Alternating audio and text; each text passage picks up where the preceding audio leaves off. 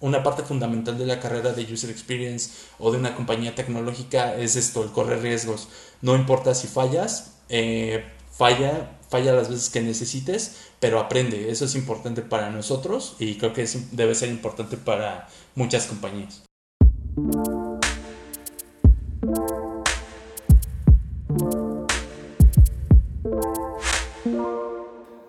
Hola a todos, bienvenidos a Oficina General. Estás en el podcast donde hablamos del impacto cultural y económico que tiene el diseño y exploramos la forma en la que podemos transformar la profesión de una enfocada al consumo por una que ponga el significado y la función por delante. Soy su presentador, Jorge Peña, y en este capítulo me encuentro con Ricardo Adame, un excelente diseñador de producto enfocado en el giro de las fintech para empresas de talla internacional.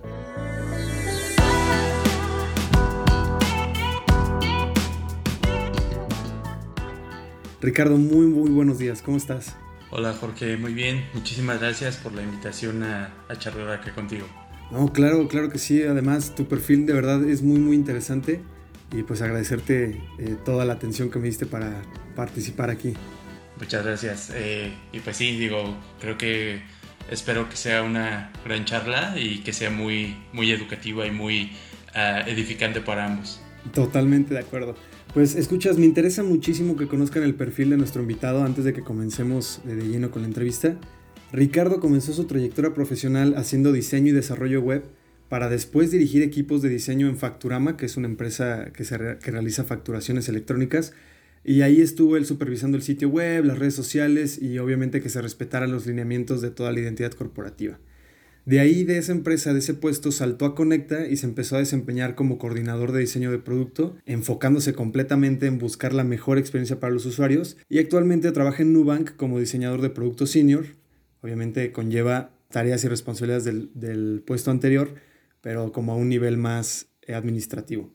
Y algo interesante del perfil de Ricardo es que él estudió la carrera de sociología en la UNAM, y lo cual podría parecerle extraño a muchísimos que terminara trabajando en diseño, pero como yo lo veo, las carreras como sociología, antropología o también psicología son carreras muy muy relacionadas con la labor del diseño y estoy segurísimo de que vamos a descubrir las conexiones durante esta entrevista.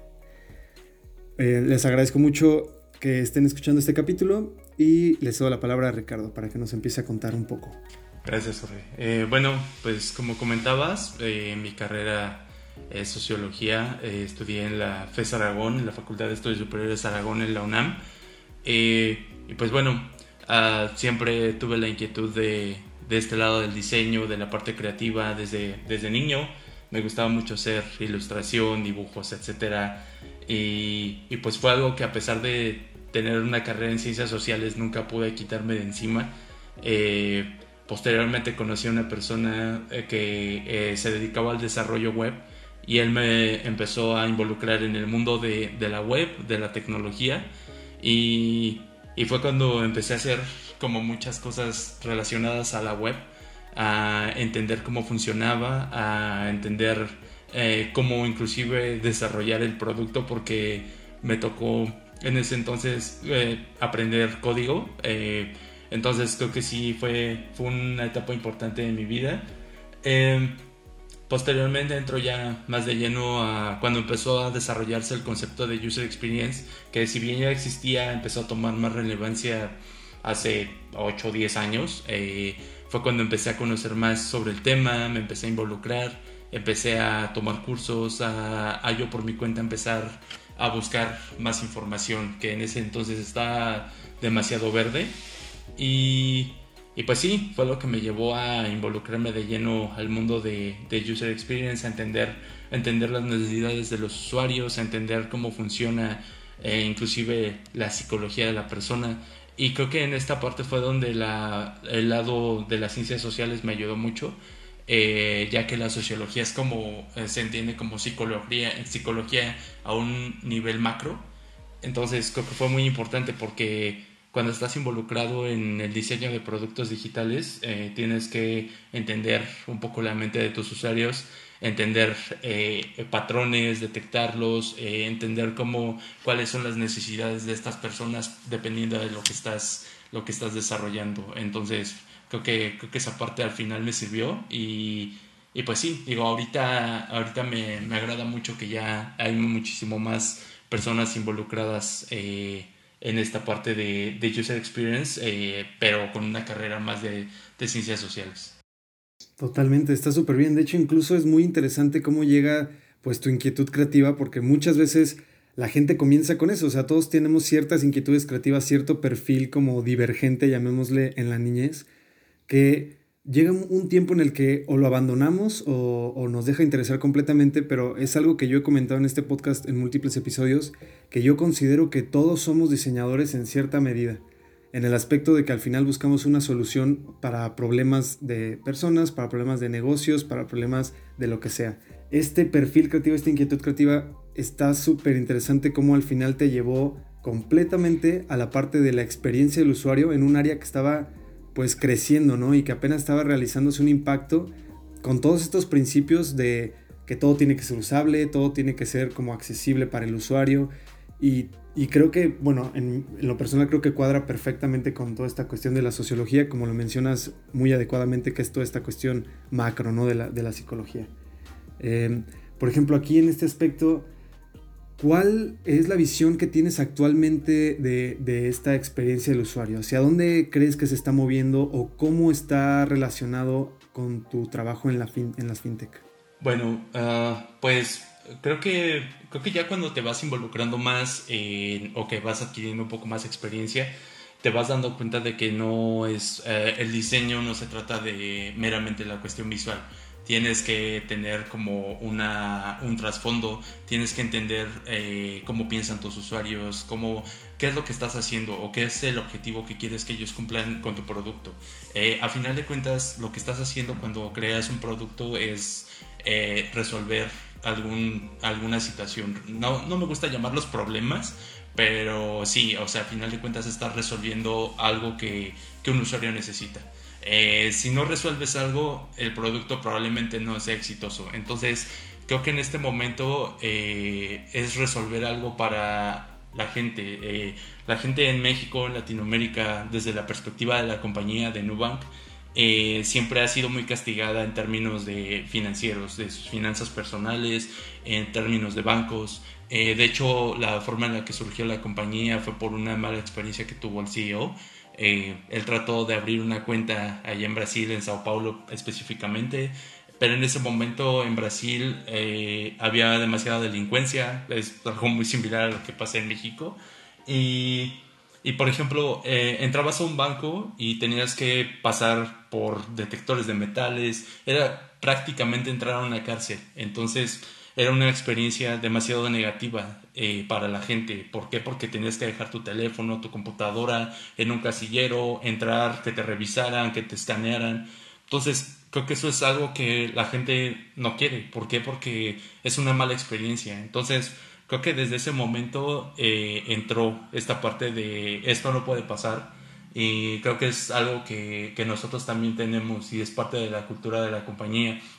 El cómo haces fácil la vida de la gente en algo que puede ser tan delicado como la cuestión financiera. Todos entendemos que la situación financiera es algo que se refiere a nuestro patrimonio, no solamente a, al dinero que va y viene, sino es algo que tú, que tú consideras importante porque estás manejando un patrimonio, estás manejando algo que, que es importante para ti. Entonces, qué mejor manera de, de ayudar a la gente haciéndolos sentir tranquilos en esta parte. Y creo que esa es un objetivo principal de las fintech, de cómo haces que, la gente tenga una buena experiencia en algo que por años y años ha sido considerado eh, negativo. Entonces creo que esto también lo han venido haciendo muy bien, no solamente compañías locales, eh, sino compañías internacionales como Monzo, N26, etcétera, que, han cambiado un poco esta forma de pensar acerca del banco tradicional estamos rompiendo esquemas y creo que eso es algo que, que todas las fintech, y no solamente las fintech, sino muchas startups o muchas compañías tecnológicas están entrando a disrupcionar. Eh, el cómo, cómo eh, te comunicas con la gente, cómo, uh, cómo trabajas, eh, la forma en la que te comunicas con tu familia, etcétera. Creo que, creo que eso es muy, muy relevante para nosotros y eso es algo que impacta a nivel sociológico a, a toda una cultura, a todo un país o a todo el planeta. Estoy totalmente de acuerdo. De hecho, creo que está muy, muy, muy interesante y muy acertado la premisa inicial que tienen ustedes como negocio y como filosofía de, pues ahorita ya lo mencionaste más como del mercado de las fintech, de, hacer como disruptivo la parte financiera, que la premisa es todo tiene que estar enfocado al usuario. O sea, todo tiene que ser con la experiencia de que tiene que ser algo, un proceso benéfico para esa persona. Y creo que eso es como uno de los aciertos muy muy claros porque creo que los lleva por un camino donde suelen tomar un poco de decisiones más éticas, un poco más enfocadas en lo moral y en el beneficio del usuario final que en el beneficio al final de los inversionistas o del mismo crecimiento de, la empresa. Así es como lo estoy percibiendo en este modo. Si me equivoco, pues adelante, puedes, puedes decirme que no. Pero aquí también interesante, eh, ¿cuáles son como las consideraciones principales que hacen eh, al evaluar el producto si le cumple o no esta promesa a los clientes? Ahorita que hablaste de investigación como punto clave. Sí, eh, bueno, pues nosotros tenemos un equipo muy bueno de UX Research. ellos estamos nosotros también nos involucramos, a pesar de nosotros estar en la parte ya más visual o más de, de user experience, también nos involucramos porque una, una de las partes que más ha resultado exitoso para la compañía y creo que también debería ser para todas las compañías actualmente es la atención a sus usuarios, a sus clientes, el escucharlos. Creo que es importante porque a lo mejor tú tienes una idea de producto y muchas veces sucede esto del síndrome de, del fundador de que la persona dice es que es el producto perfecto. ¿Por qué? Porque yo tengo esa visión de mi producto. Pero ¿cómo lo está percibiendo la gente? ¿Cómo validas que en verdad estás resolviendo esa problemática que querías con la gente? Entonces es importante escucharlos, es importante ir inclusive a, ver social media, eh, estar al pendiente de ellos, ver inclusive las cuestiones negativas porque eso precisamente es lo que te da un norte hacia dónde tienes que moverte o qué es lo que tienes que corregir. Para nosotros es importante esto antes de empezar a desarrollar algo o de empezar a, eh, crear un nuevo feature, sí validarlo con los usuarios. Eh, eh, esto te va a servir, esto va a resolver esta problemática o si no te va a servir, entonces no tiene sentido que yo invierta recursos, que invierta esfuerzo, que invierta tiempo en algo que al final no te está, no te está ayudando. Existen apps financieras que están conectadas entre sí y que del mismo banco, pero son una te sirve para transferir, otra te sirve para hacer otras cosas. Entonces es algo que los usuarios hemos visto que, que les molesta. ¿Por qué? Porque dicen tengo un teléfono que no tiene una gran capacidad, tengo un teléfono que no es el más moderno, solamente quiero una app para cumplir esta cuestión o esta función, o me gustaría tener todo esto pero en un solo paquete.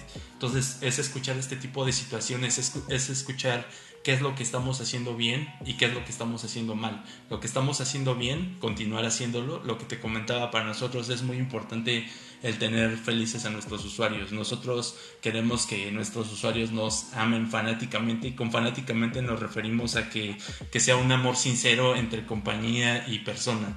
No que sea porque me dieron una recompensa, porque me dieron eh, algo. En Brasil, eh, así fue como empezó el mindset de la compañía.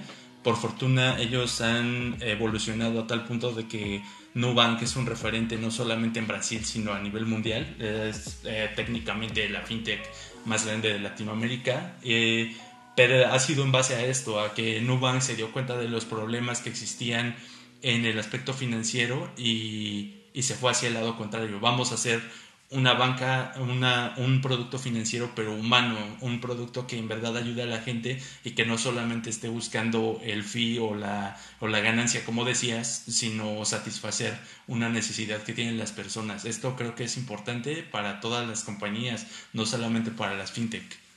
Está súper bueno. De hecho, ahorita que hablas de cómo se construye una relación con los usuarios, que no sea simplemente la relación de eres mi cliente, yo soy el proveedor, sino una relación un poco más cercana que al final eso influye en las decisiones de cómo interpretan los, los productos que, que, ofrecen, por ejemplo, en este caso Nubank, ¿no?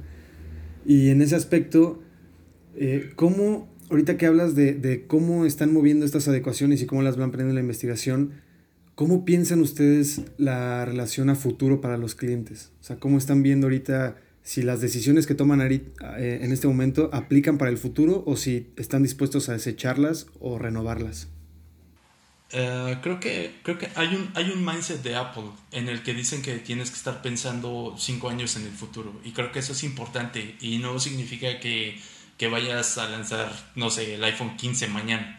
sino que es como tu, tu bandera de decir como compañía, es a lo que queremos llegar. Entonces creo que para nosotros también es importante eso, es, ok, alcanzamos este milestone como compañía, alcanzamos, eh, no sé, tener un millón de clientes, por decir algo, pero no nos detenemos ahí. Eh, queremos que ese un millón de clientes se vuelvan 10 millones, pero que no sean clientes, como te decía, que vengan porque, oye, es que me dieron una recompensa y, por eso estoy en este banco, aunque ni siquiera lo use, nada más estoy por las recompensas. No, se trata de, de verlo de modo en que, en que existe esta relación cliente-compañía, pero ver la compañía no como, no como el banco que está allá y que son las personas trajeadas y, y, que son gente que nunca ves en tu vida o a gente a la que no le importas. Nosotros queremos que nos vean como sus aliados eh, para cumplir un propósito. Eh, nosotros eh, queremos, tenemos muy presente esta parte humana de de toda la compañía, de que a pesar de ser una compañía fintech o una compañía tecnológica, sí somos humanos ante todo y entendemos los problemas que tienen nuestros clientes, entendemos las frustraciones, entendemos cuáles son sus, sus pains. ¿Por qué? Porque nosotros también los hemos pasado como, como personas que utilizan servicios financieros. Y es, es de este modo en el que dices, ok, vamos a poner un feature en el que en el que vamos a, desarrollar X, X cosa. Por ejemplo, ah, vamos a desarrollar una cuenta digital en la que les demos eh, ahorros a las personas. ¿Por qué? Porque muchas veces las personas invierten en los bancos sus ahorros y puede pasar algo como lo que pasó hace muchos años de que el banco dice, ¿sabes qué? Pues ni modo, perdiste tu dinero y es algo doloroso. ¿Por qué? Porque mucha gente tiene invertido su patrimonio en estas instituciones. Entonces, nosotros queremos cambiar esta perspectiva, queremos que la gente confíe en nosotros y que digan yo estoy con ustedes porque ustedes son la mejor opción para mí. Eh, Está interesante. sí, sí. Perdón eh, que te interrumpa, Ricardo. Oye, y por ejemplo, ahorita que estás hablando de todo este tema de, del, del, desarrollo que están teniendo de la idea en, en Nubank, ¿cómo ahorita con estos conceptos como un poco intangibles de humanidad, los pain points, de que sabemos las dificultades, ¿cómo reflejan eso con esta barrera tecnológica, porque entiendo que al final el proceso de comunicación entre clientes y ustedes como empresa, pues tiene que ver con esta barrera de usar una computadora, utilizar una aplicación o a lo mejor hasta un teléfono, ahí desconozco mucho la, forma de adquisición del cliente, pero cómo ustedes demuestran esta humanidad, demuestran esta, este compromiso con sus clientes usando el diseño del producto.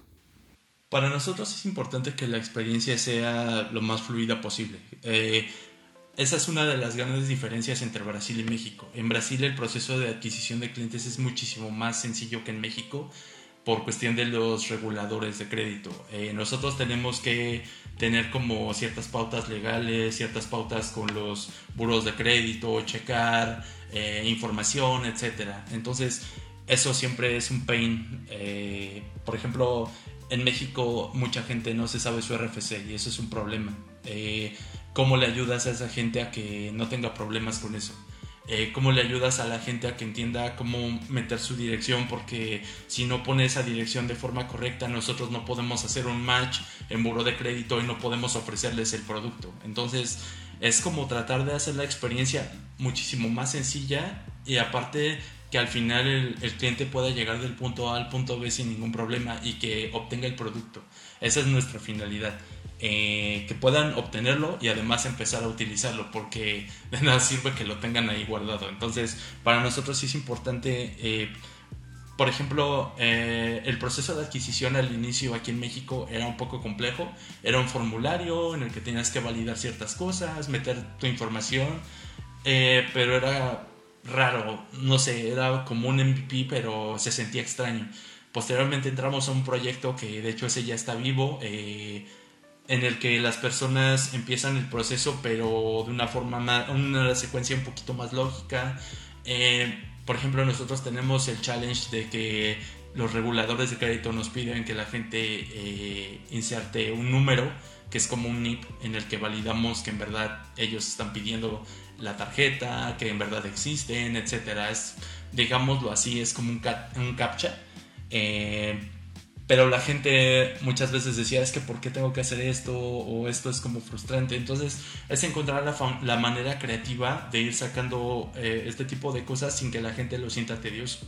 Y en toda esta eh, investigación del UX Research que realizan dentro de la empresa, eh, si están debatiendo como todos estos términos, decir, oye, ¿cómo le vamos a comunicar en este texto al cliente que esto es necesario? ¿O tiene que ver más con las formas, con los colores? ¿Cuáles serían los elementos distintivos de este, del diseño del producto que, toman en todo este departamento de UX que favorece que, se, que el cliente se sienta cómodo y sienta esta conexión con la marca?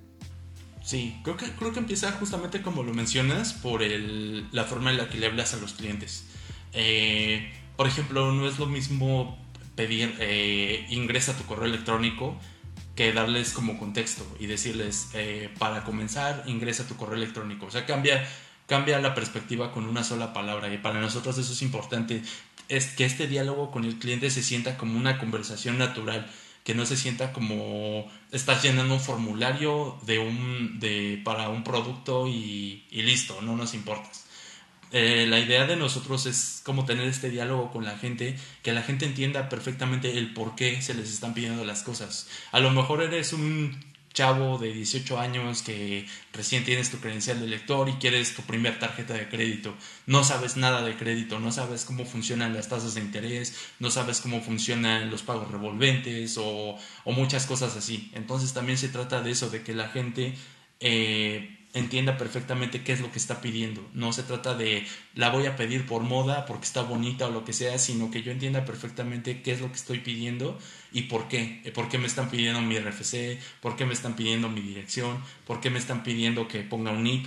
Etcétera. Entonces, para nosotros es importante este diálogo y creo que empieza desde ahí. Si bien la estructura del producto tiene que ser buena en cuanto a diseño, porque pues tienes que cumplir como con ciertos estándares de la, de la interfaz de usuario, hay un sistema de diseño eh, y cosas así, eh, sí es importante que el producto se sienta como parte de la marca, que no sea como si estuvieras saliendo a un producto diferente, o sea, que todas nuestras comunicaciones con el cliente se sientan como que son de Nubank. Y eso es importante porque muchas marcas eh, no tienen esta conexión o no crean esta conexión con sus clientes. Para nosotros es importante, por ejemplo, personalizar las cosas, de que decirle al usuario, sabemos quién eres y sabemos por qué estás aquí. Entonces, para nosotros esa parte es muy importante y creo que desde ahí empieza una buena, una buena relación entre producto y cliente. Totalmente. Y ahorita que hablas del sistema de diseño, ¿todas estas consideraciones fueron contempladas en las primeras iteraciones de este sistema de diseño o ha ido evolucionando con el tiempo? No sé si me puedas comentar si actualmente tienen eh, como esta evolución en su sistema de diseño, hablando obviamente de los elementos del diseño de la interfaz, o si se han mantenido como a los principios que iniciaron. Sí, ha ido evolucionando. Ah, al principio seguramente ellos no se imaginaban que eh, seis años después iba a existir Nubank en México. Entonces ellos desarrollan este sistema de diseño o este, esta interfaz de usuario muy, muy hacia el mercado de Brasil, el mercado local. Nosotros cuando empezamos a trabajar aquí en México nos vamos dando cuenta de que, de que no podíamos simplemente hacer copy-paste. Hay muchas cosas que tienen que cambiar por las diferencias del producto, por las diferencias en cuestión cultural, las diferencias en la parte de UX Writing, etc. Eh, entonces, nosotros tratamos de entender este aspecto cultural y explicarles a ellos el por qué, el por qué tenía que cambiar de un modo u otro el sistema de diseño afortunadamente somos un equipo muy colaborativo, eh, tanto el equipo allá en Brasil como el equipo aquí en México. Trabajamos mucho, interactuamos mucho uno con otro. Entonces es relativamente fácil el proponerles cosas y que ellos digan, está bien, vamos a tomarlo, vamos a implementarlo en el sistema de diseño. Eh, por ejemplo, en la parte de web, eh, ahorita estamos haciendo algunos experimentos. Ellos están muy abiertos a escuchar este tipo de situaciones y creo que es importante y es parte de la evolución de un equipo de diseño o de una compañía porque creo que si, si la compañía se vuelve estática ahí es donde empiezas a tener problemas.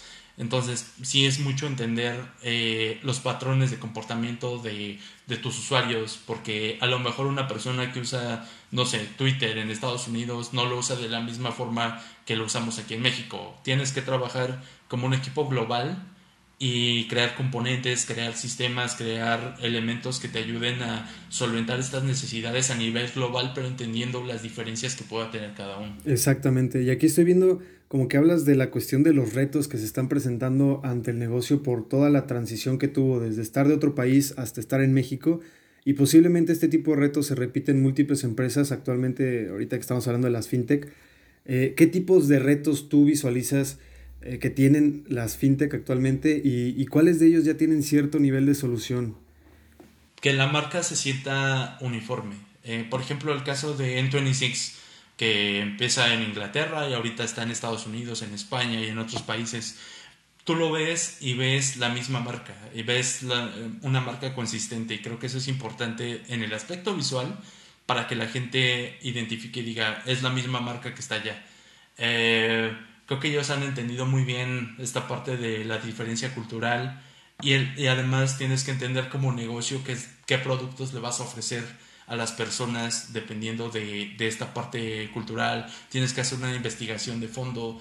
Eh, por ejemplo, a lo mejor tú dices, ah, tengo una cuenta de ahorros que te da, no sé, 20% de rendimiento en Brasil pero aquí en México dice, sabes que eh, esto no es posible en este momento, entonces vamos a hacer esta otra cosa. O sea, es como encontrar también esas vertientes del lado del negocio, de cómo vas a ir desarrollando el producto. Eh, es importante en la evolución de una marca, no solamente para Nova, creo que para, para todos, de cómo vas a ir explotando estas, estas capacidades de negocio dependiendo de, de la escala geográfica en la que estés ubicado. De acuerdo, de acuerdo.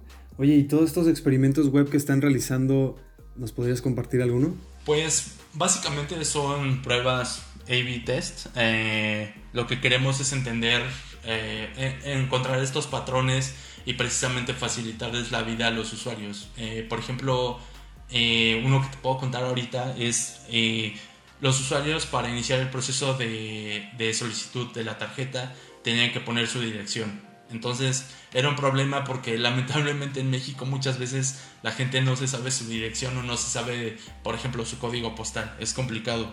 Eh, nosotros lo que hicimos fue hacer un, un proyecto en el que le ayudamos a la gente a llenar esta información muchísimo más fácil. Lo que hace la gente es que entra, escribes tu dirección de forma muy natural, conectamos con la API de Google y esta API te devuelve la información.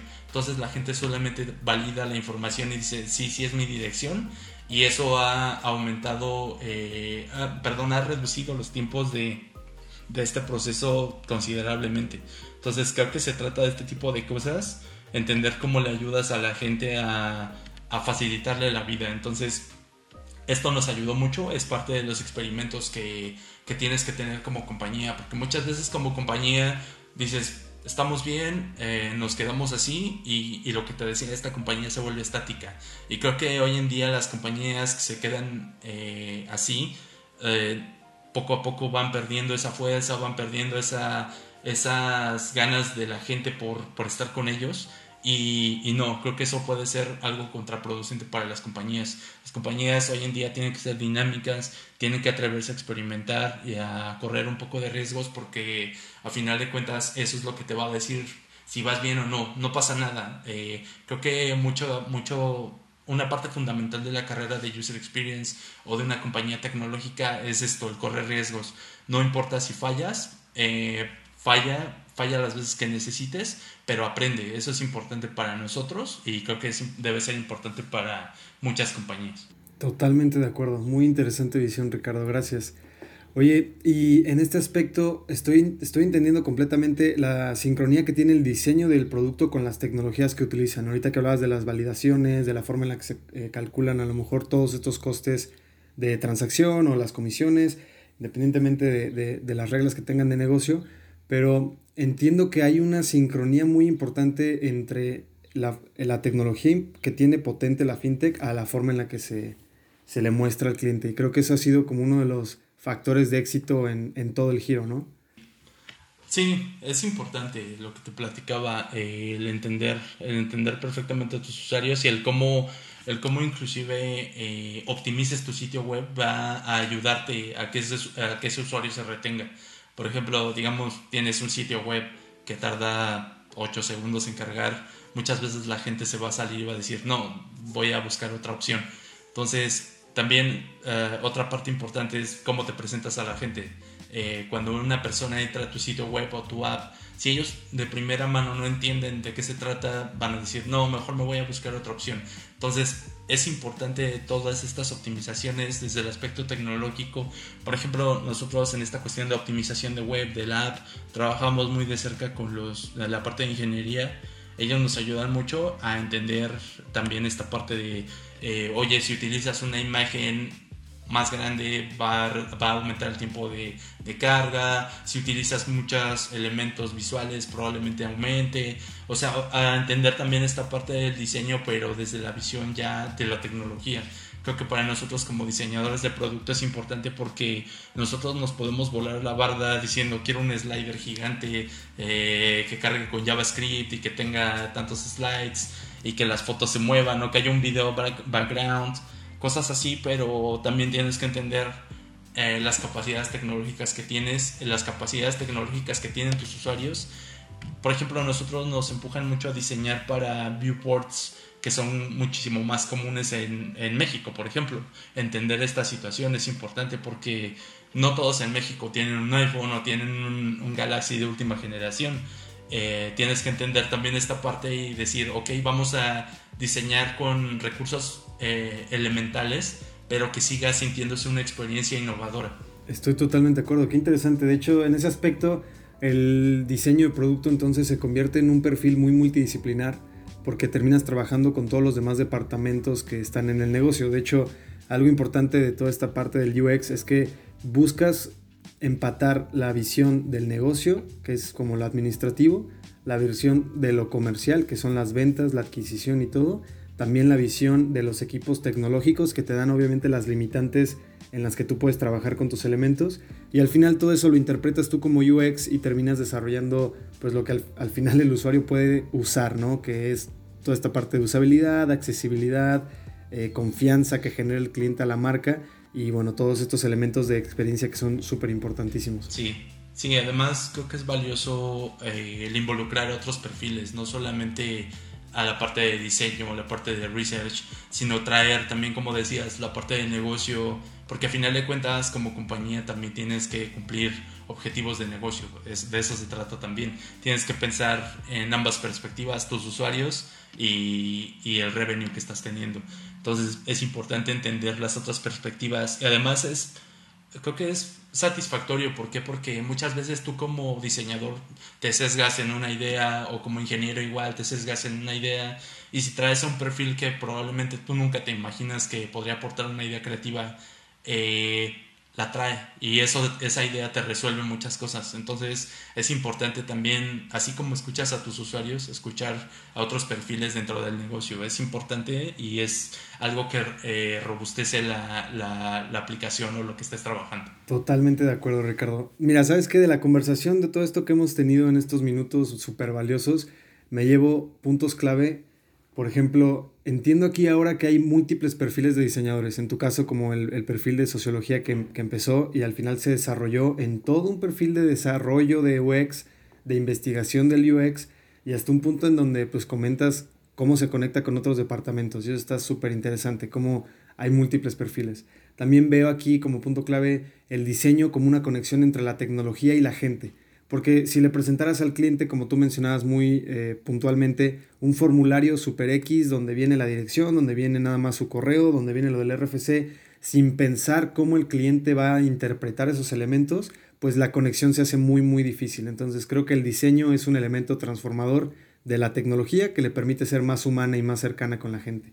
Y una de las ideas muy claras que me llevo también es en el desarrollo de toda esta investigación del UX, que hay que escuchar completamente a los usuarios, esa es la, clave totalmente para desarrollar un buen producto.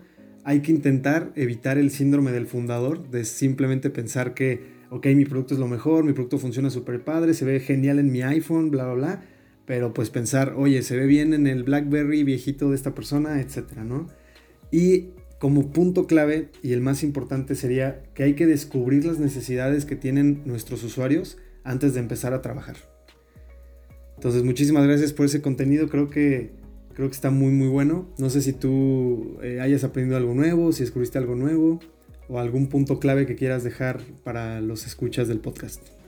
Eh, bueno, totalmente de acuerdo contigo eh, con estas, estas ideas que tienes. y sí, creo que, creo que simplemente eso, como decías, humanizar a las marcas, porque muchas veces como compañías tecnológicas nos, nos, olvidamos mucho de este aspecto. Creo que es importante eh, crear relación con tus clientes, escucharlos mucho y sí, o sea, tener en cuenta todos los factores que puedan alterar tu producto, eh, no tener miedo de experimentar, eh, evolucionar también como marca y como producto, creo que es importante y no convertirte en una, en una marca estática, ser ser, eh, seguir tratando de ser relevante para la gente y seguir resolviendo sus necesidades. Creo que, creo que esa sería mi, mi conclusión. Ricardo, te agradezco muchísimo todo tu tiempo, toda esta experiencia que nos compartes. Eh, y bueno, pues espero poder seguir viendo tu excelente trabajo en, en, tus redes. Si quieren ustedes seguir, escuchas el trabajo de Ricardo, pueden encontrarlo en Drible, va a estar ahí su perfil en las referencias del capítulo, lo pueden ver en oficinageneral.com. Y em, pues Ricardo, agradecerte nuevamente tu presencia aquí en la entrevista. Al contrario, muchísimas gracias por la invitación. Eh, ha sido una plática increíble y pues sí, espero que esto le pueda ayudar a muchas personas o a mucha gente y, a ti muchísimas gracias por el esfuerzo que estás haciendo por, por desarrollar eh, una comunidad de diseño aquí en México y, y pues cuando gustes aquí estaremos de vuelta. Muchísimas gracias, Ricardo. Gracias a ustedes también, escuchas, por quedarse hasta este punto del podcast. Recuerden, nos vemos la próxima semana, cada miércoles un nuevo capítulo. También agradecer a los Patreons, a Rodolfo Pérez Serrano, en su perfil ro-pc, pueden seguirlo ahí. Si a ustedes les interesa participar en, en el proyecto de Oficina General en una especie de apoyo económico, pueden entrar al sitio web. Hay dos botoncitos, uno donde pueden invitarme una rica cerveza que ahorita con contingencia están muy escasas, así que lo agradeceré infinitamente. Y también si quieren participar en el método de suscripción con Patreon, pues ahí está el botón y se agradecerá muchísimo. Eh, no olviden seguir Oficina General en redes sociales, estamos en Facebook, Twitter, Instagram y directamente en el sitio web. Sigan siendo geniales, sigan haciendo un excelente trabajo compañeros diseñadores y nos vemos la próxima semana. Hasta luego.